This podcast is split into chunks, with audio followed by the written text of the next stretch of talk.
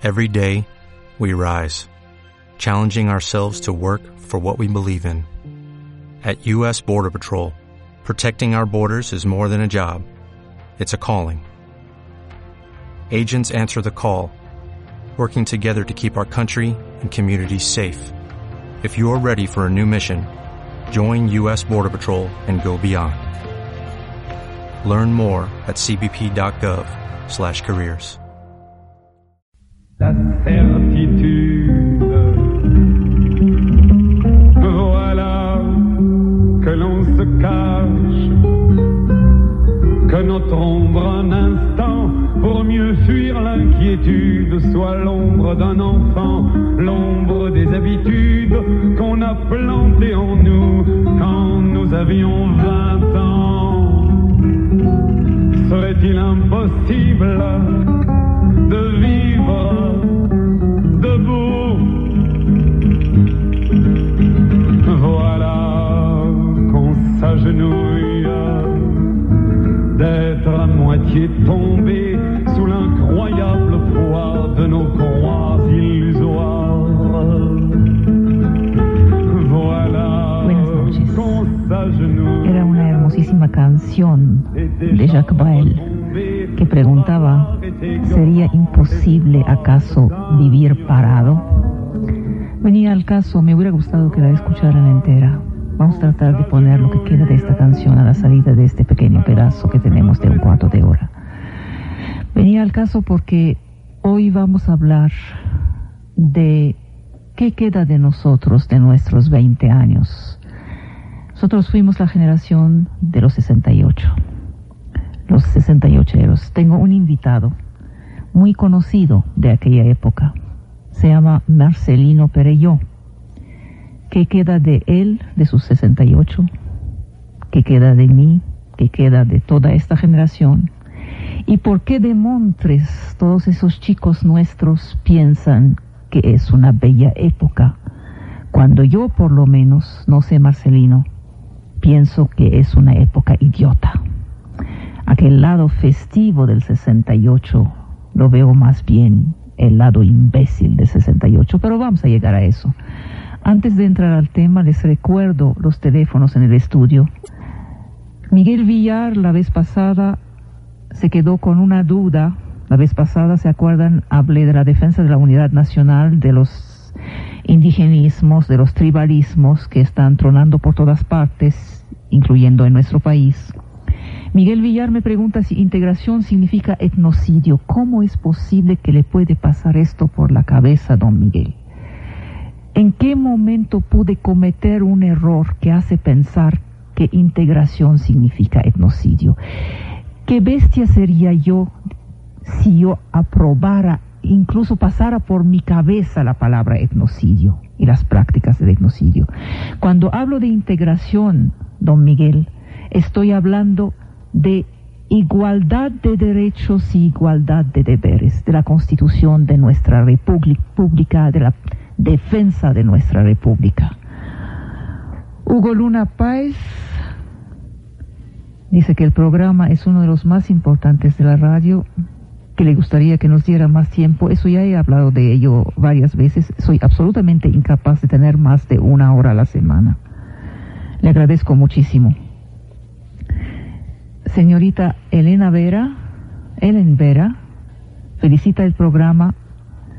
Ah, le, le, emocionó mucho los conceptos sobre Juárez y me pregunta si conozco la carta que Víctor Hugo envió a Juárez. Si la conozco, qué lástima que no la tengo conmigo. Le voy a suplicar una cosa, doña Elena Vera, Ellen Vera. Por favor, mándemela por fax. Aquí les recuerdo el fax 329-1216. Me gustaría compartirla con la, el público. Me pregunta de definir la inteligencia y la astucia. Eso es para otro programa. Es eh, demasiado importante el tema como para pasar sobre él rápido. Ruiz Hernández, muchas gracias, don, eh, señor Ruiz Hernández. Eh, es, es lindísimo, lindísima su llamada. Una hermosa carta de Rodolfo González. Gracias, don Rodolfo. Javier Arias, muchas gracias don Javier.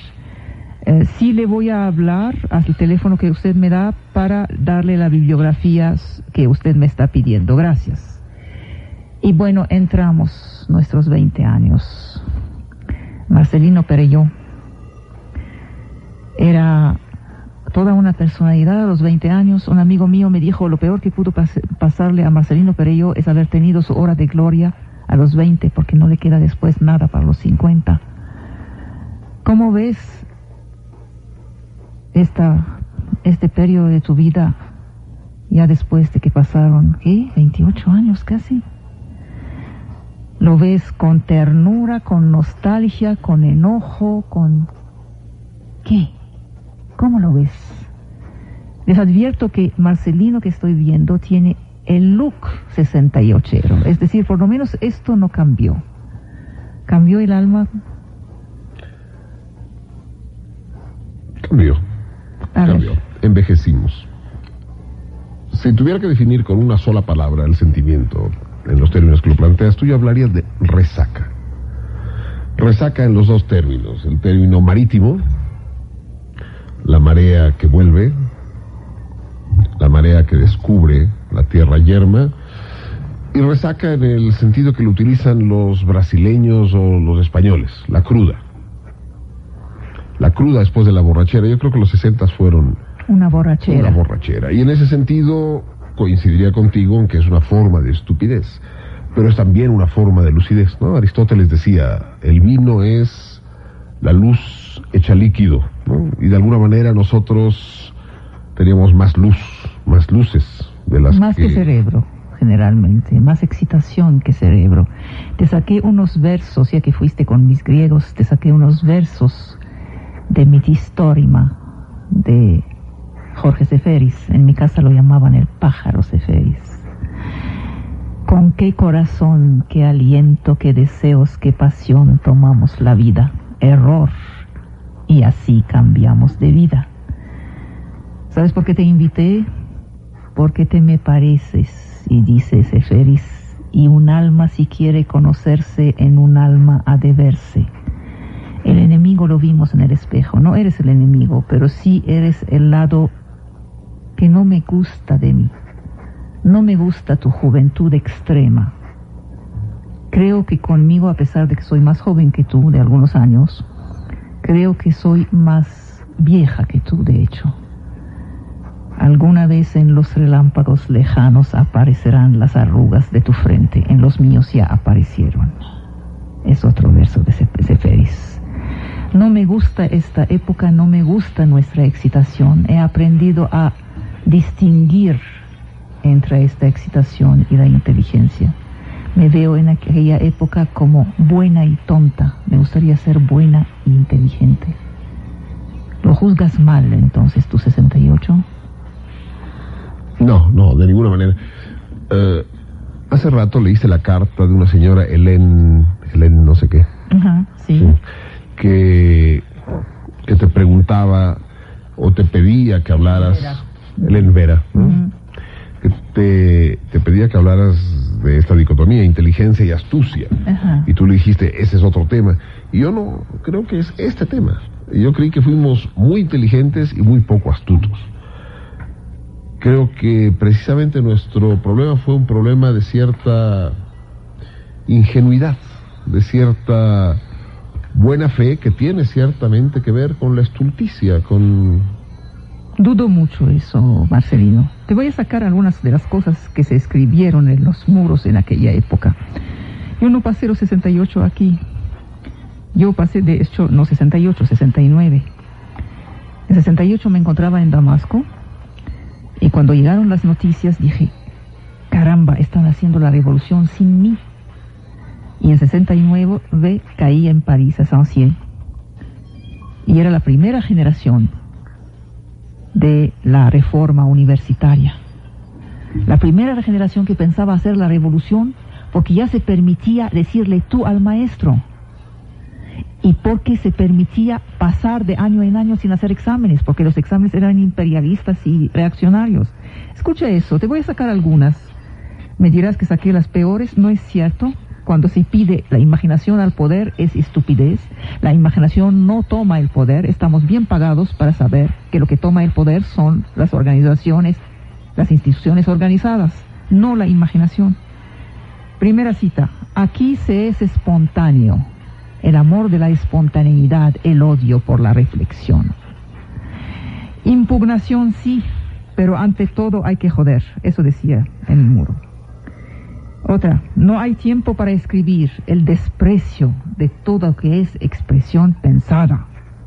Sigo. Dame chance. Es que es todo un libro. Mayo 68, la revolución mundial a la orden del día. ¿Te la crees? Te la creíste, ¿verdad? Yo sí también. Queremos una música salvaje y efímera. Conservatorio de Música, en el muro de conservación. Salvaje y, y efímera. Conservadurismo es sinónimo de podredumbre y fealdad. Así decía. Abramos las puertas de los asilos, de las cárceles y de otras facultades. ¿Te das cuenta si las abrimos en serio? Bueno, ahorita huyen, no es necesario abrirlas. Decreto el estado de felicidad permanente. Por decreto, ya lo sabemos, se puede hacer, ¿verdad? Tengo algo que decir, pero no sé qué. Es exactamente eso en las cavernas del orden nuestras manos forjarán las bombas. ¿Qué quiero decir con estas citas? Podría seguir mucho tiempo. El culto a la espontaneidad, el desprecio por el pensamiento, el desprecio de la inteligencia, de la calma, de la reflexión, el desprecio de la escritura, el desprecio del arte y de la cultura. Había una eh, cita en un muro que decía, eh, ¿cómo se llama? Eh, el arte ha muerto o abajo el arte. Y cosas por el estilo. Este es también mayo 68. Ahí me están haciendo gestos que tengo que salirme para que entre la música y después tú vas a entrar para contestarme a eso, a ver si puedes defender algo de tu herencia.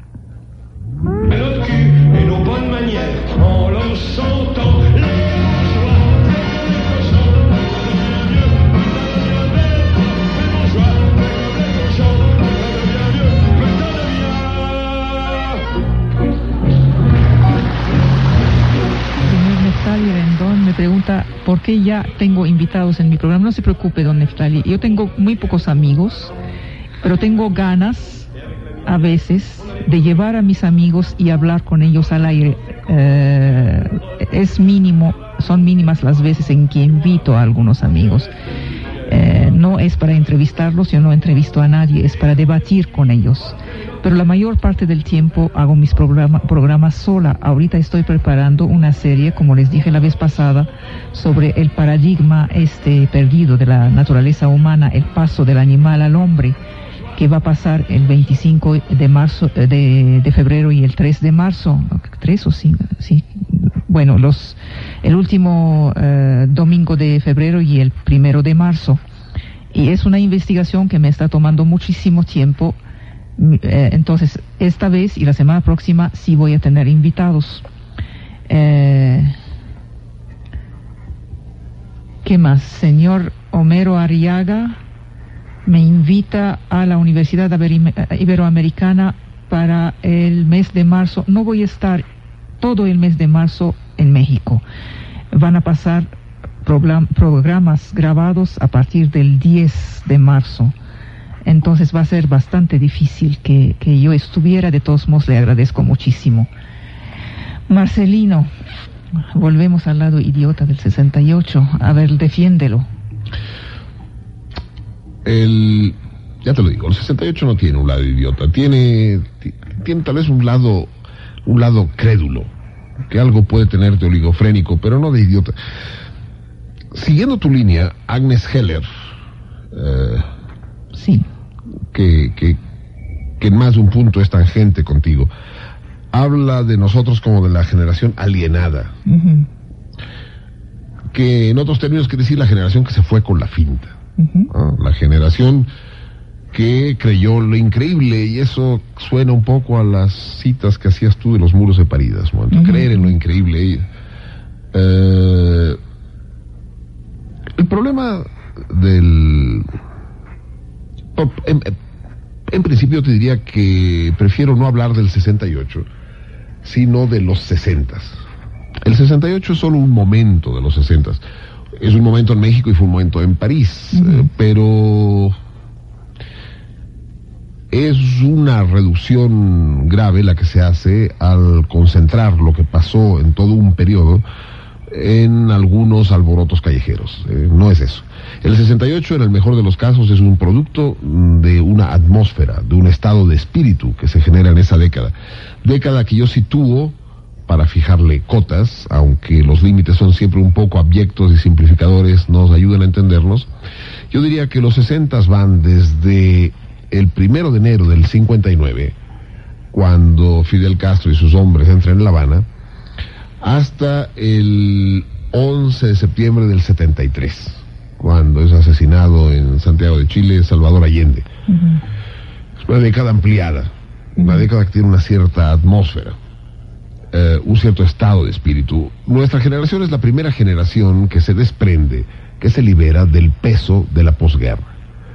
La generación de nuestros padres, hayan vivido en Europa o no, es una generación apesadumbrada, una, una generación eh, soterrada por el, el terror de la guerra y lo que eso puede implicar no necesariamente de la guerra real. Los mexicanos o... no tuvieron guerra real. No tuvieron guerra real, ¿no? Pero es la guerra simbólica la que la que puede que a veces puede ser más terrible ¿eh? que la que la real. ¿Ves? Este es una afirmación de 68. Alguien más maduro no se atrevería a decir que la guerra simbólica es más terrible que la guerra real. Los que vivimos guerras reales no decimos esas cosas. Bueno, te dejo seguir. Sí, no sé si es un problema de madurez. Los que vivimos guerras simbólicas seguimos diciendo que es terrible. En todo caso, eh, hay sí en el 68, en los 60, una dosis importante de impertinencia. Ese me gusta, fíjate. Es lo que más me gusta del 68. Y esa, y, esa impertinencia, esta insolencia, puede llevar a exabruptos, como los que leíste tú, que pueden ser confundidos con... El pensamiento 68. Eso. Eh, pero, pero son más gestos Está bien, está bien, Marcelino. Si fuera nada más exabruptos, yo podría entenderlo. Tú y yo tenemos hijos de la misma edad y sabemos de los exabruptos de la juventud y sabemos de los nuestros también. No hay que confundir el bello gesto con el gesto real. Bien, pero aquí hay algo más grave. Y tú llegaste al pensamiento y qué bien que me llevaste a eso. Hay un antihumanismo en el pensamiento 68. Un antihumanismo, una, una eh, oposición a esta eh, realización del pensamiento occidental que encontraba sus raíces en Kant. Las aberraciones del 68 fueron muy grandes. Su pasión también fue muy grande. La base de su pensamiento era deconstructiva hacia los ideales del idealismo del humanismo republicano y de las sociedades liberales. Se consideró en 68 a todas esas sociedades republicanas y liberales como el lugar de todas las represiones. sabemos eso. El humanismo europeo que ha fundado la democracia estaba acusado de haber engendrado el nazismo y el colonialismo. Exactamente. Eso es grave.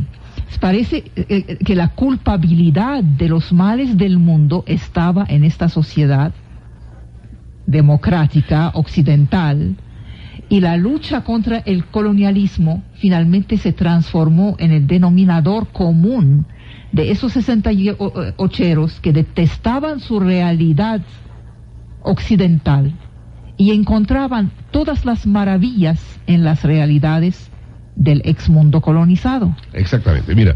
Eso es grave, porque después les vino por encima sobre las narices la descolonización y vimos horrores en los países descolonizados, peores que los que había hecho el colonialismo. Así es. Ahora ataca. Así es. Es decir, en, el, en los 60 se produce una derrota y tú tienes una posición parecida a las que mantuvieron ciertos, o mantienen ciertos intelectuales alemanes contemporáneos, eh, que acusan a los antinazis alemanes el hecho de haber perdido que les recriminan, que no les toleran el hecho de haber perdido. Parece que tú tu invectiva fuera en contra de aquellos de la generación de los 60 que no supimos ganar. Es decir, No, yo camino sobre los pasos de Hegel, de Hölderlin, de Schilling, de Tübingen, eh, sobre los senderos de los eh, de Heidelberg, de Gadamer, de Dieter Henrich, de Bubner, los maestros de la escuela de Frankfurt, eh, Adorno, camino sobre esos pasos. Sí, mira, tienes razón cuando hablas del anticolonialismo. Si los 60 y en particular el 68 en el mundo tiene un denominador común, algo que hace de ese fenómeno un término global, para usar una expresión de moda, es Vietnam. Los 60, el 68 en particular, se estructura en torno a Vietnam. No, En no torno solo. Bueno, siga, siga tu idea y luego te, te, te paro. Digo que es el pilar, es, es- es- es- es el eje de la movilización. Por supuesto, en torno, si, si Vietnam es el eje del carrusel, los caballitos se llaman de muchas maneras. Los caballitos se llaman el movimiento de los Panteras Negras en Estados Unidos, se llama Bossa Nova en Brasil, se llaman los Beatles, se llama la liberación africana con Krumah, Senghor, Lumumba, eh, se llama eh, en México el, la nueva ola, la zona rosa.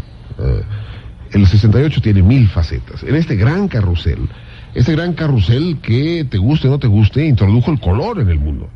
Hasta los 60 el nuestro era un mundo en blanco y negro.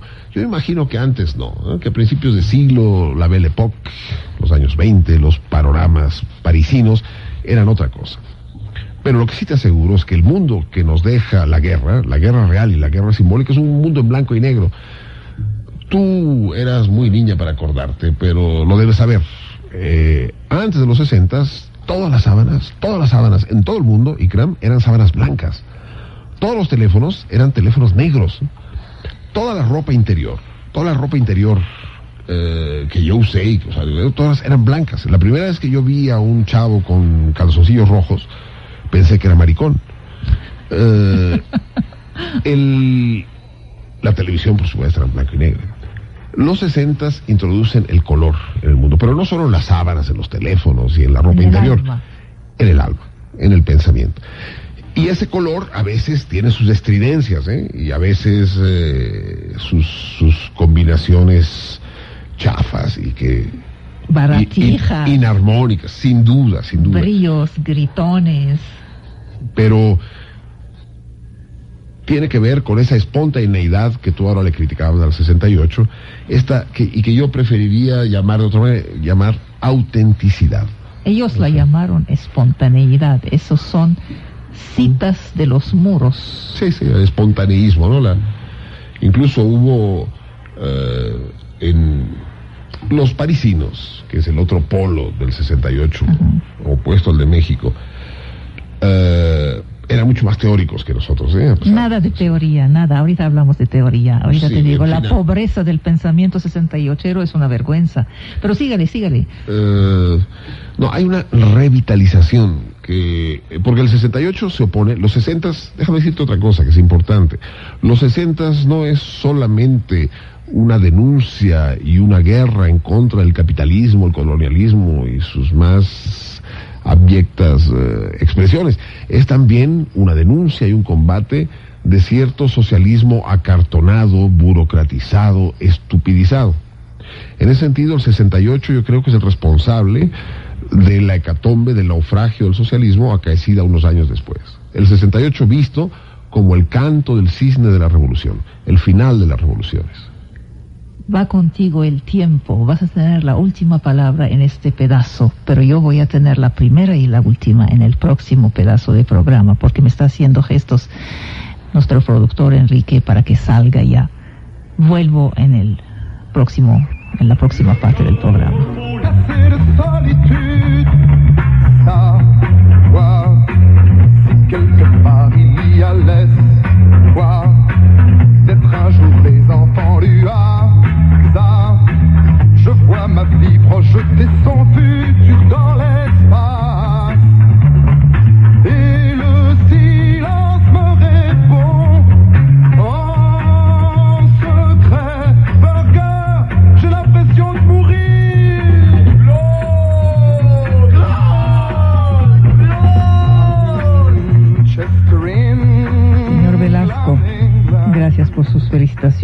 Me pide hacer un tema sobre la monarquía británica y sus herederos. ¿En serio nos interesa? Eso es para el hola.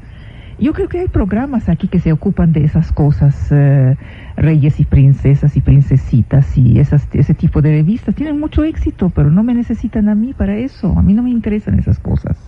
No es el estilo del programa y de todos modos el programa se llama El banquete de Platón, no la cama de la reina. Eh, José Luis Machado, eh, gracias. Muy linda su llamada. Lupana Hernández, ¿por qué insulta a Marcelino? Puede estar en desacuerdo con él, puede discutir con él. A mí eso es lo que más me lastima de mi vida aquí. Parece que la única forma que tenemos de debatir es en insultos y contrainsultos, acusaciones. Eh, ¿Por qué? Que no hay argumentos para hablar. El argumento es la nobleza del espíritu. Marcelino, volvemos al pensamiento 68. A mí lo que me parece es que lo que no hubo es justamente un pensamiento estructurado. Y discúlpame, pero voy a tomar la, la segunda parte de nuestro programa. Como argumento me diste el color de los calzoncillos si nos quedamos en eso, entonces me estás dando un argumento a mi argumento. ¿Qué es lo que unía a esta gente? ¿Qué es lo que queda de eso? Por eso te dije, no es Vietnam. Lo que queda es mucho más grave. Mira, hoy del 68 no queda más que el culto del derecho a la diferencia, que, que nació del romanticismo y acabó desarrollando una ideología del gueto su misma buena fe, y la reconozco la buena fe, su misma buena fe resultó nefasta. Arruinaba sistemáticamente los esfuerzos de los demócratas del tercer mundo, acusándolos de colaborar con Occidente y de ser traidores a sus diferencias. La negritud, la arabidad no podían ser un hecho real, que había que encarar con serenidad, con fuerza, con equilibrio. No, debían ser un destino manifiesto y una fatalidad. Esto es lo que queda de 68. El pensamiento 68 se sobrevive en la excitación de todos los tribalismos, en el apoyo a todos los nacionalismos. Y luego, cuando los demonios de la exclusión están sueltos, aparece la irresponsabilidad y la indiferencia frente a sus derrotas. No es un azar que los antiguos 68eros se hayan excitado, por ejemplo, en apoyo a los separatismos yugoslavos. Nada es más fácil para un fanático que cambiar el objeto de su fanatismo. El cuerpo de su pensamiento es el fanatismo mismo.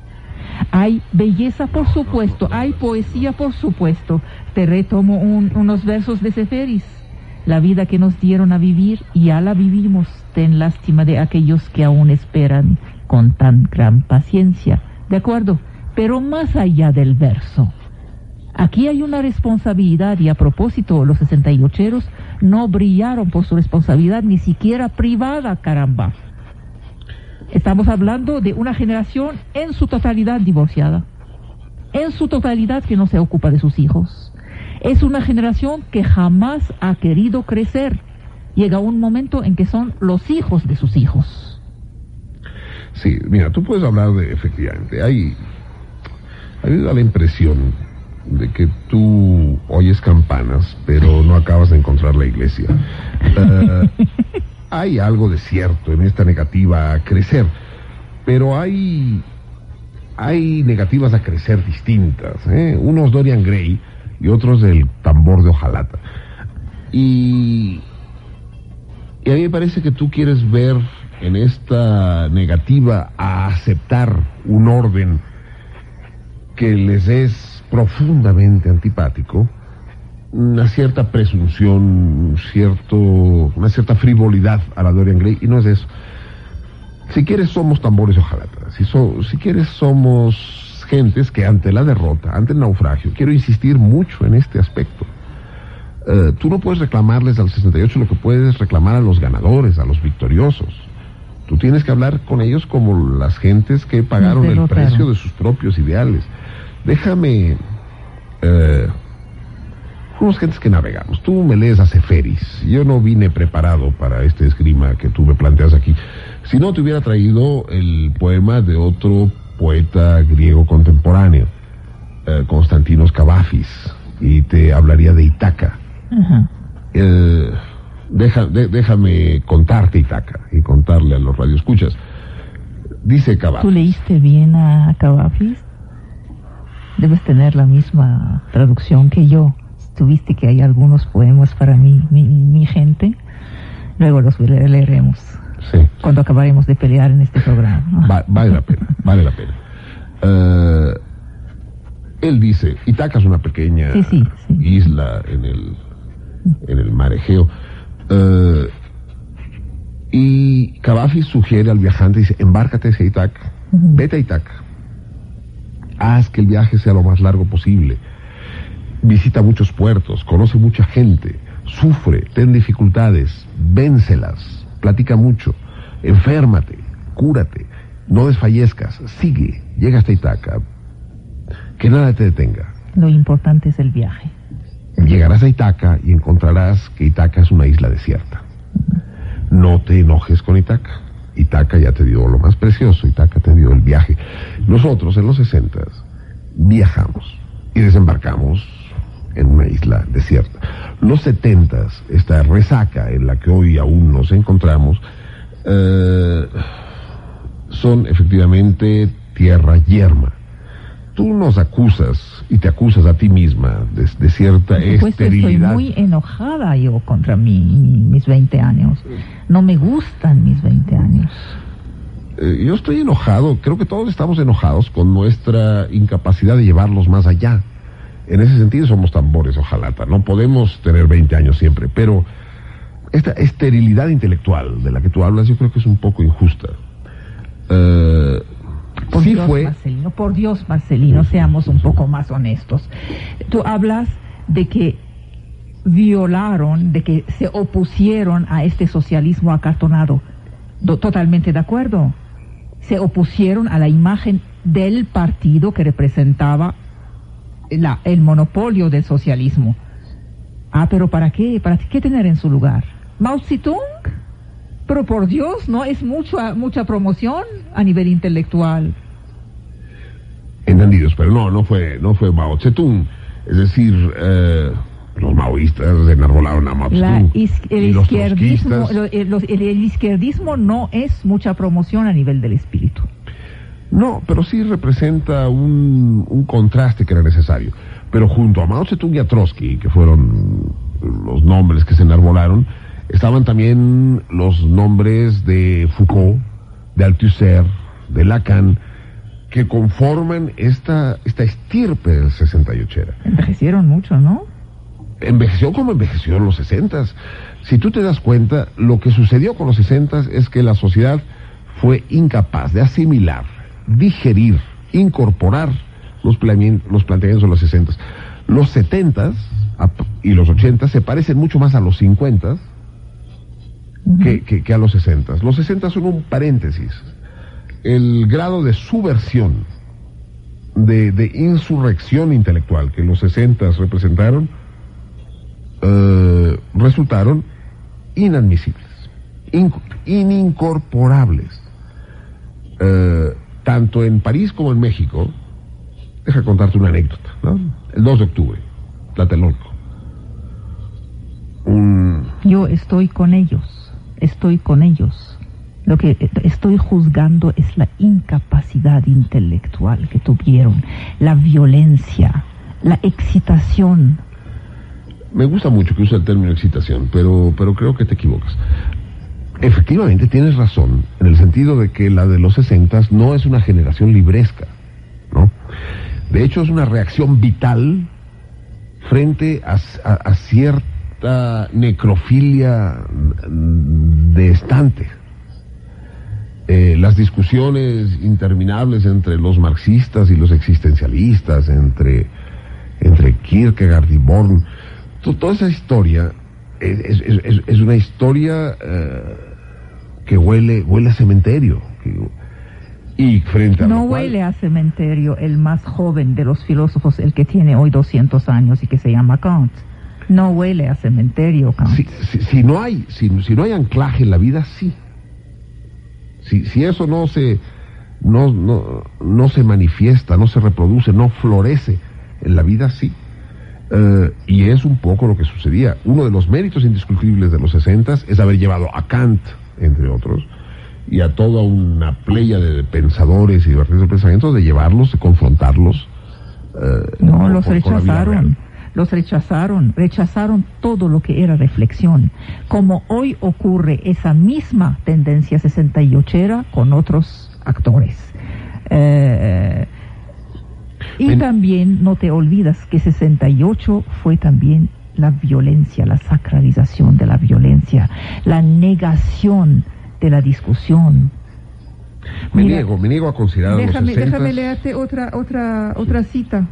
Ah, esta es de Che Guevara. ¿No tienes su foto en tu cuarto? Generalmente se tiene la foto en el cuarto. En cualquier lugar que nos sorprenda la muerte, bienvenida sea, siempre que ese nuestro grito de guerra haya llegado a un oído receptivo, que otra mano se tienda para empuñar nuestras armas y que otros hombres se apresten a entonar los cantos fúnebres con tableteo de ametralladoras y nuevos gritos de guerra y de victoria. Che, eso fue escrito sobre el muro del anfiteatro de música de Nanterre. Me están haciendo gestos de que tengo que salir. Por lo menos tuve la última palabra en ese pedazo. Nos queda uno solo y vamos a volver a tratar de cerrar con 68. Tenemos todavía un cuarto de hora. El tiempo de las cerezas no es una canción del 68, es una canción de la Comuna de París, 1870. Pero fue utilizada en el 68 y últimamente también, ¿saben dónde fue utilizada? En el sepelio de Mitterrand. Él la escogió para su sepelio.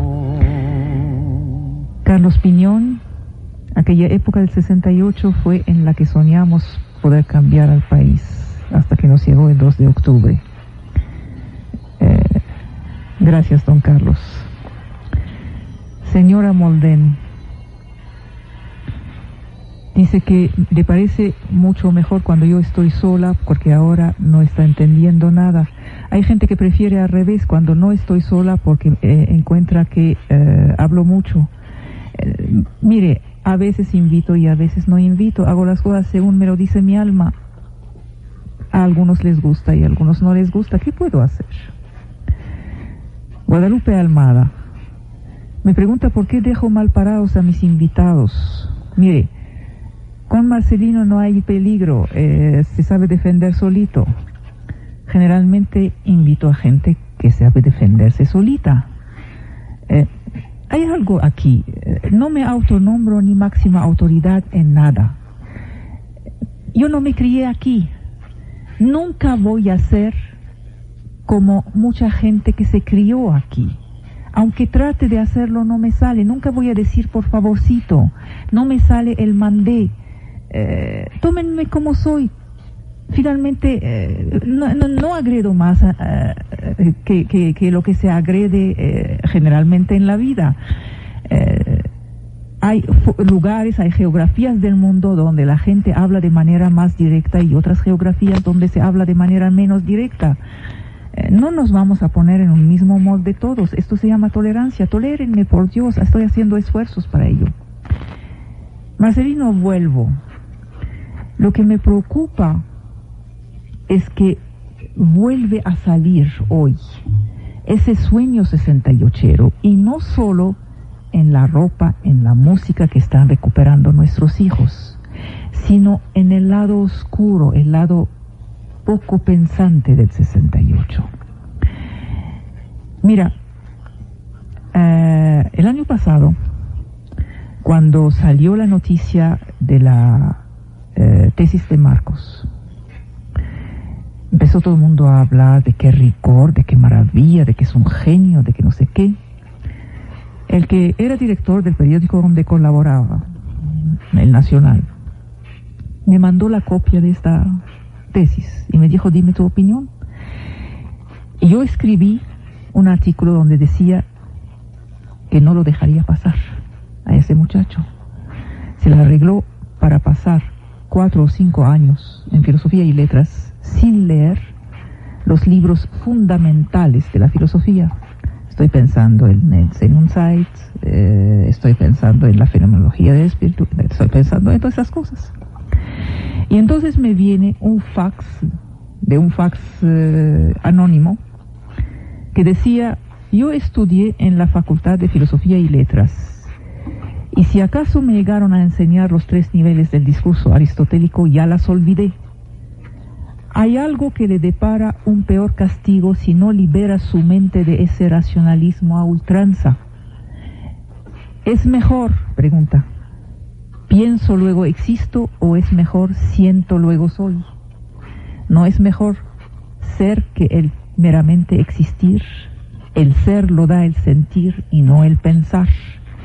Marcos hubiera sido maestro suyo, tal vez le, si Marcos hubiera sido maestro suyo, tal vez le hubiera devuelto su trabajo y le hubiera dicho, quítele las pilas a su cerebro, cierre los ojos y mire el mundo con el corazón. Esta frase fenomenal no está en la fenomenología del espíritu de Hegel. Y diría, la cosa en sí sí es cognoscible cuando la cosa en sí es el hambre y tú eres un indígena. Esta otra frase le hubiera ahorrado a Kant 30 años de estar piense y piense. Efectúa un análisis sobre los datos inmediatos de tu conciencia si es que la tienes. Deja de leer a Bergson, a Foucault, a Descartes, a Einstein, que solo son pretexto para el ocio y la inanición. Los libros más bellos de la filosofía no sirven para detener las balas ni para saciar el hambre. Desecha tus 300 títulos y ve las fuentes, los supermachos, la familia Burrón, el Ahuizote, México Negro, la Revolución Inconclusa. Y después, si quieres hablar de rigor, ven a vivir a la selva lacandona. Esto es el espíritu 68 que estaré viviendo hoy. No, me niego, me niego que veamos al, 68 como una forma de oscurantismo. Eh, el 68, los 60 fueron ante todo una, una gesta humanista. Es la forma concreta de humanismo, de humanismo revolucionario. Hay que entender al 68 A mí no me gusta tampoco este romanticismo revolucionario. No me gusta este volver hacia atrás, el revolvo de revolución. Prefiero muchas veces aquella palabra que detestan los 68eros, que es reforma. Sin duda, la, la, la, detestan o la detestamos en, en su en su grandiosidad inútil. La reforma es como el paseo de la reforma. Yo creo que, que, no hay mejor calle en el mundo, que no hay mejor nombre para una calle en el mundo que el paseo de la reforma. Así es la reforma. Ancha. Eh, Bella, con arbolitos. Lujosa. Y, que, y, que va de las lomas a Avenida Juárez. Eh, no te lleva a ningún lado, no va a ningún lado. Ah, la eh, reforma no va a ningún lado, mejor la revolución. Sin duda. A ver, explica, explica tu falta de duda. Y eso tiene que ver, eso tiene, la revolución se murió. Y ese es el grave problema de las generaciones actuales. Tú hablabas de que eh, los actuales jóvenes que viven esa nostalgia ajena, esa, nostalgia de los sesentas, eh, quieren hacer renacer aquel espíritu. Yo me temo, sin embargo, que, que, es una renovación, un resucitamiento meramente formal. Eh, meramente imaginario, el, dominio del imaginario, el pelo largo, la música, pero que no hay banderas, no, hay, no hay fondo. La bandera es el derecho a la diferencia. Ya te lo he dicho en el, hace unos minutos, en el, pedazo pasado. Sí, sí, pero... pero eh, eh, ahora toma forma en el indigenismo. Sí, pero eso es un banderín, eso no es una bandera. las banderas tienen que ser más grandes, tienen que decir más...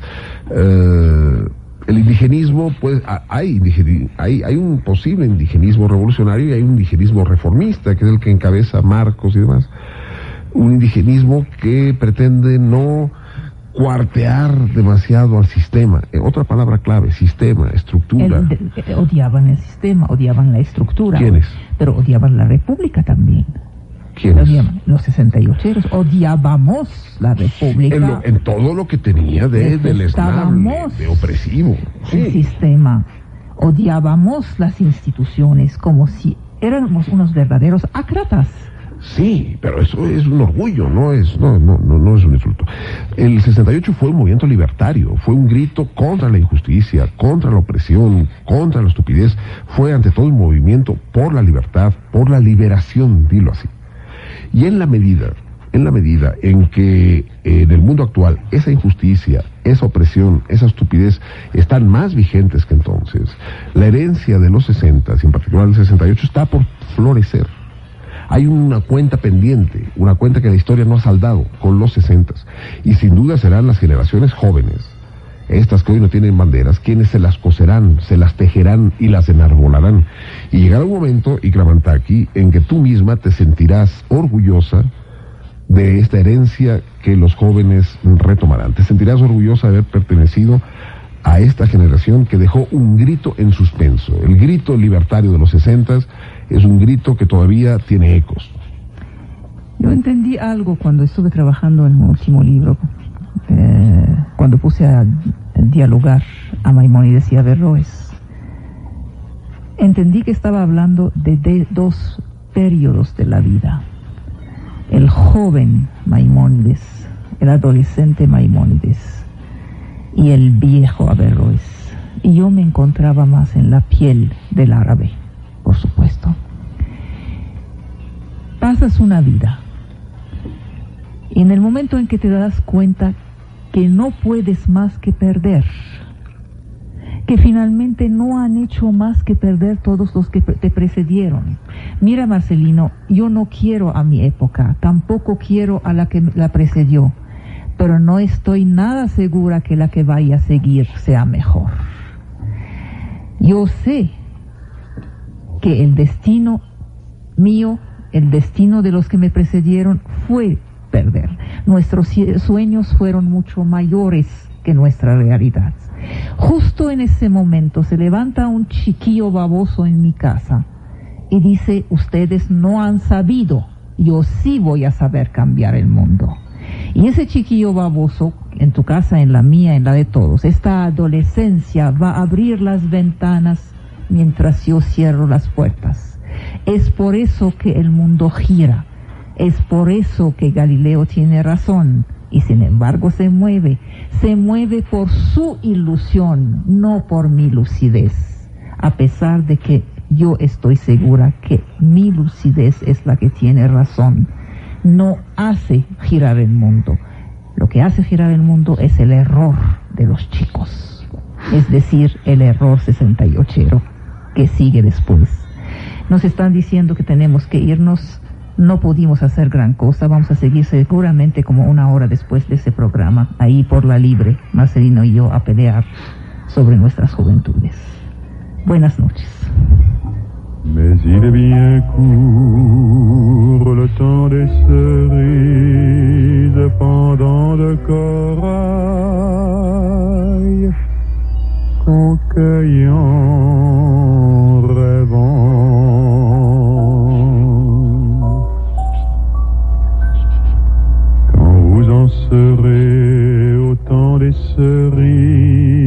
Si vous avez peur des chagrins d'amour, évitez les belles.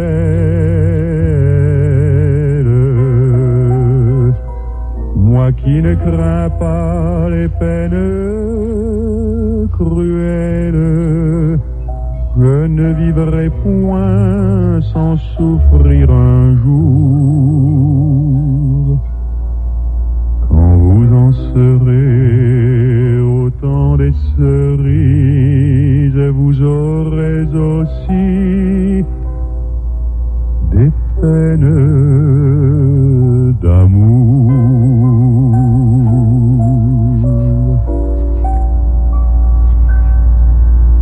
Como nuevo cliente de Western Union, puedes disfrutar de una tarifa de envío de 0 dólares en tu primera transferencia internacional de dinero en línea. Envía dinero a los tuyos en casa de manera rápida, fácil y conveniente. Visita westernunion.com o descarga nuestra app hoy mismo y tu primera tarifa de envío corre por nuestra cuenta. Aplican ganancias por cambio de moneda. No disponible para tarjetas de crédito y envíos a Cuba. Servicios proporcionados por Western Union Financial Services Inc. NMLS 906983 o Western Union International Services LLS NMLS 906985.